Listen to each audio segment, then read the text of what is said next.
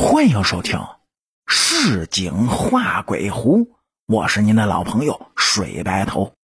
说是这朋友的舅舅和舅妈呢，都已经退休在家了，一双儿女是各自成家立业，也都算得上是事业有成。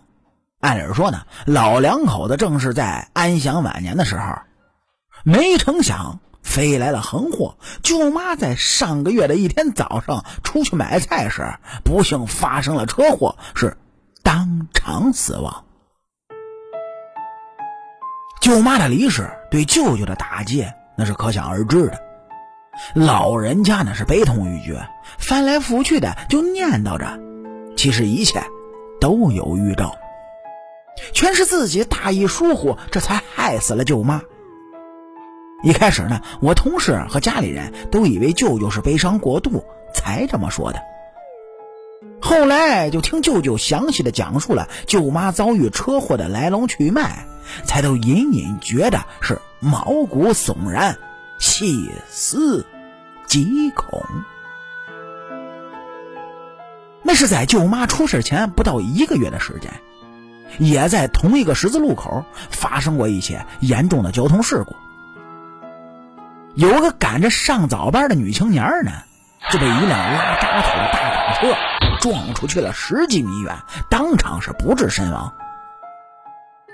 那时同事的舅妈也是去买菜，女青年呢被撞后就坠落在距离她不远的街道上。舅妈回来告诉舅舅，说那个女孩的脑袋整个都被车给撞瘪了，脑浆鲜血喷的到处都是，别提多吓人了。就在舅妈边说着话边脱外套时，发现这女儿前不久才给她买的那件大鹅羽绒服上，竟然也溅上了女青年的鲜血。这舅妈就觉得是又晦气又窝火，一直骂骂咧咧的纠结着，想着洗洗再接着穿吧，又觉得是怪瘆得慌的，直接扔了吧，哎，又舍不得。毕竟是大几千块买的名牌货，省吃俭用了一辈子的舅妈，最终还是选择把那件染了血的羽绒服送去了干洗店。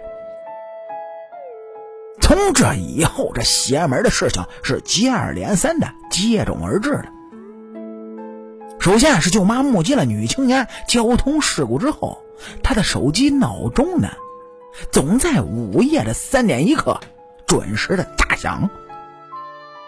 舅妈呢，作为退休在家的中老年妇女，早就不定什么闹钟了。可也不知道为什么，一到夜里三点一刻，她的手机就会准时的响起。即使在睡觉之前是反复的检查，确定了没开闹钟，一到那个点儿，手机还是会响。最终呢，舅妈也是无奈，只能是。关机睡觉，然后就是那段时间，舅妈总觉得有人在背后盯着她。当有人在看你的时候，大多数人都能有所觉察。同事的舅舅说，舅妈那段时间总是疑神疑鬼的，四处的查看，老说呢有人藏在角落里看着她。有一天晚上洗澡时，舅妈更是被吓得从卫生间里面跑了出来，非说自己在闭着眼睛洗头发时，觉得有人在朝她的后脖颈子吹凉气。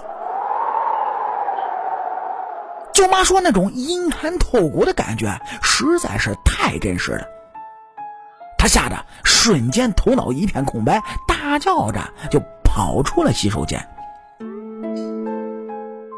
在舅妈出事前三天的夜里，同事的舅舅做了一个梦。他梦见自己走在那个发生事故的十字路口，发现围拢着一圈人在议论着“撞死人啦”。他凑上前去就问谁被撞死了，结果那些人是慢慢的转过身来，木着脸说出了舅妈的名字。舅舅醒来，觉得这个梦啊非常不吉利，还来不及跟舅妈说呢，结果他就出事儿了。有好事的街坊呢，就告诉同事的舅舅，舅妈出事那天刚好是前面那个女青年的三七。听完这个故事，我想起了电影中的情节，说是所有的死亡其实都有预兆的。倘若同事的舅舅发现和重视那些匪夷所思的蛛丝马迹，就真的可以帮助舅妈逃过一劫吗？结果也是不得而知。咱们这国人是向来贪爱为官的，大有一种看热闹不嫌事儿大的热情。我倒是觉得，同事舅妈的故事可以给那些伸长了脖颈的看客们提个醒儿：逝者常以义托体同山阿。所谓逝者为大，就是告诉我们要对死亡心存敬畏。当一个生命终结离开时，要懂得慎重追远，庄重得体的告别而已。或许啊，当你带着戏谑猎奇的目光，兴奋的看热闹时，沉重可怖的代价，这早已加注己身。